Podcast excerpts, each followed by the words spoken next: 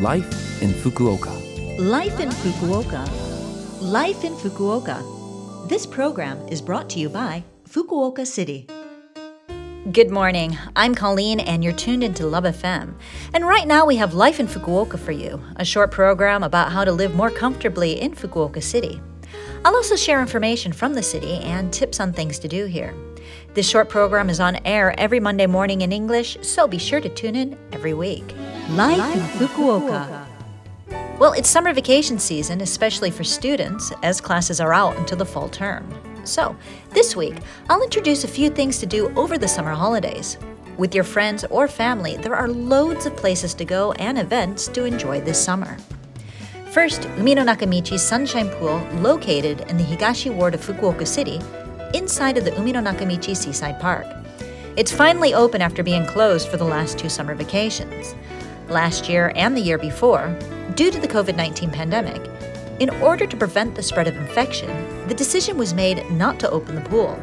However, this year it is open again, but things have changed a little. You have to make a reservation to get in before going, and you need to tell them if you're bringing any flotation devices or if you are planning on renting some. At the gate, you have to have your temperature checked. But these are all measures to help prevent the further spread of infection. And during pool operating hours, various events will be held in line with infection prevention measures, including things like underwater exercise. At Sunshine Pool, in addition to the pool fun, when you're hungry, you can find delicious menu items such as Hakata Tonkotsu Ramen, curry rice, sasebo burgers, and there will also be booths set up where you can enjoy your meals in the pool, it seems.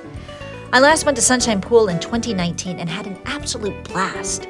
I'm hoping to go again this year, but I have to be sure to make that reservation so that I don't miss my chance. All right, next we have an event perfect for families with little kids the NTT Nishinihon Special Oideyo Picture Book Museum. This event will be held at the Fukuoka Asian Art Museum and will go from Tuesday, July 19th to Sunday, August 28th. This is the 16th time it's been held, and the theme this time is Daisuki, or I love it. Growing up surrounded by love as children navigate their daily lives and growth helps to foster the power and potential within. At this exhibition, you'll find traditional books that can be held in the hands and read, as well as an exhibition of digital contents that utilize cutting edge technology. That worldview that's very much a part of picture books will let you enjoy communication through them in a place that's been set up with your peace in mind. I know that when I was a child, I loved reading books and having books read to me. An event like this when I was a kid would have been so much fun. And finally, on the list of recommendations is the Maizuru Park Barbecue Garden, easily accessible from the Ohori Garden subway stop. From quite reasonable menu plans to indulge in A5 grade meat and seafood luxury plans, there's something for everyone to enjoy on the grill. There are also all you can drink plans, so it's like going to an outdoor beer garden as well. It's the perfect place to escape the city despite being in the center of it all.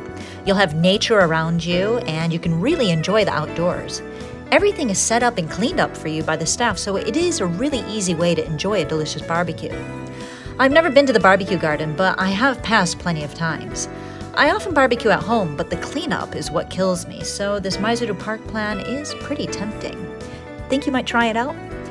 Actually, as for me, I've got a few things planned. I'm mostly trying to escape the heat and have a trip to Kamikochi and Nagano up in the mountains planned, as well as a trip to Hokkaido to visit the islands of Rebun and Rishiri. I'll also do a little bit of camping around Kyushu if I can. It all really depends on the weather. Camping in the rain isn't fun. I do prefer dry weather. What do you think you'll get up to this summer? If you aren't sure of what to look up, or you're thinking, I just want to make some awesome summer memories but don't know where to go, you can always take advantage of Fukuoka City's official city guide, Yokanavi. Take a look at it online, there's a lot of information for you there. Yokanavi is Fukuoka City's tourist information website for tourist spots, events, and food.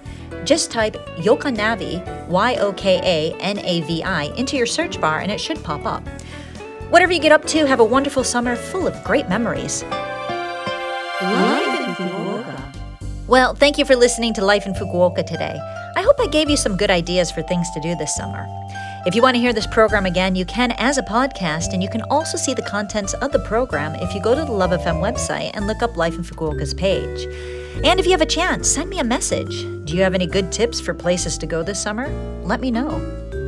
All right, enjoy your day, and I'll speak to you again next week.